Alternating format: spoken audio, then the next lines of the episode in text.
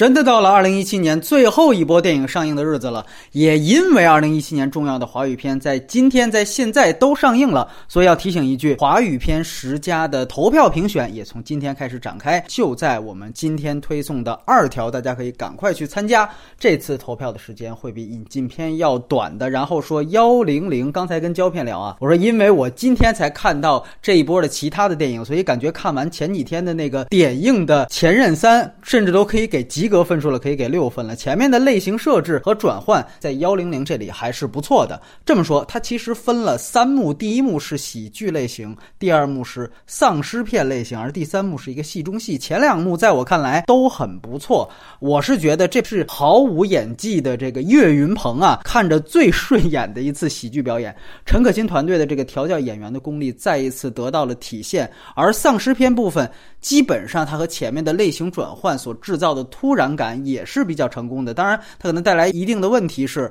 此处剧透啊，他们如果真的不是丧尸的话，几个人挂在屋顶上的时候，大家还怎么可能像真的无脑丧尸一样发现不了呢？当然这是一部喜剧，所以我觉得这个也不是硬伤了。前两段应该算承袭了周星驰回魂夜式的喜剧片的特点，开场是有一个定场下，然后就开始疯狂的搞笑，那中间像也有功夫式的尬舞，而相对比较。精髓的学习是岳云鹏的第一次出场，他从一个跑车当中去和另外两个手下对峙的那一段，典型把这个 NG 笑场片段捡回到正片的方法，这个是典型的周星驰经常使用的办法。所以不是小岳岳会表演了，而是主创素材选取的准则和水平要比他演的其他片子要高，但是。第三幕坍塌是口碑现在悲剧的最重要的原因吧？简单六个字：瞎煽情，乱说教。啊，这个吴君如自恋式的给自己加戏，在根本没有多大挫折事件的情况下，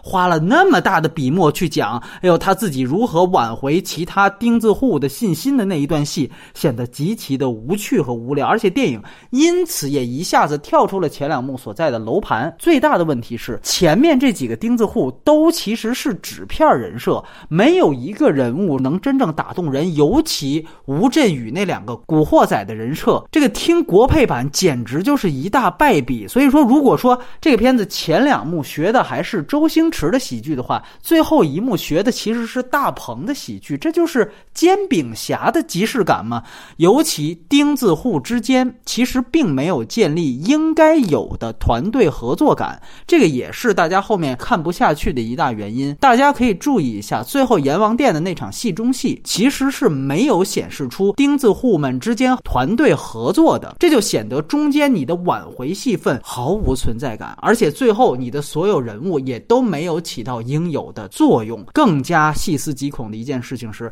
二零一七年我们无数次的在大银幕上看到了岳云鹏，而他参演的其中三部最重量级的电影都涉及到了强拆这个话题，所以本片也可以说是小岳岳强拆三部曲的终章。前两部是大闹天竺和缝纫机乐队，我分别都在那两两。个耳旁风当中提到这个事情，都是二零一七年的，而且在这三部电影里面，最后也都是以钉子户成功被拔掉，主角们想保护的建筑成功被拆掉而告终。所以，我们看这部幺零零啊，最后他的民房也被成功推倒了。低端人口被成功解决了，然后建了一个豪华酒店，居然以给这些低端人口当门童来作为新工作的方式，作为影片大团圆的一个结局。这可能是比片名从幺幺零被勒令改成幺零零更可怕的一件事情，因为这个就是二零一七年中国的现状，也是中国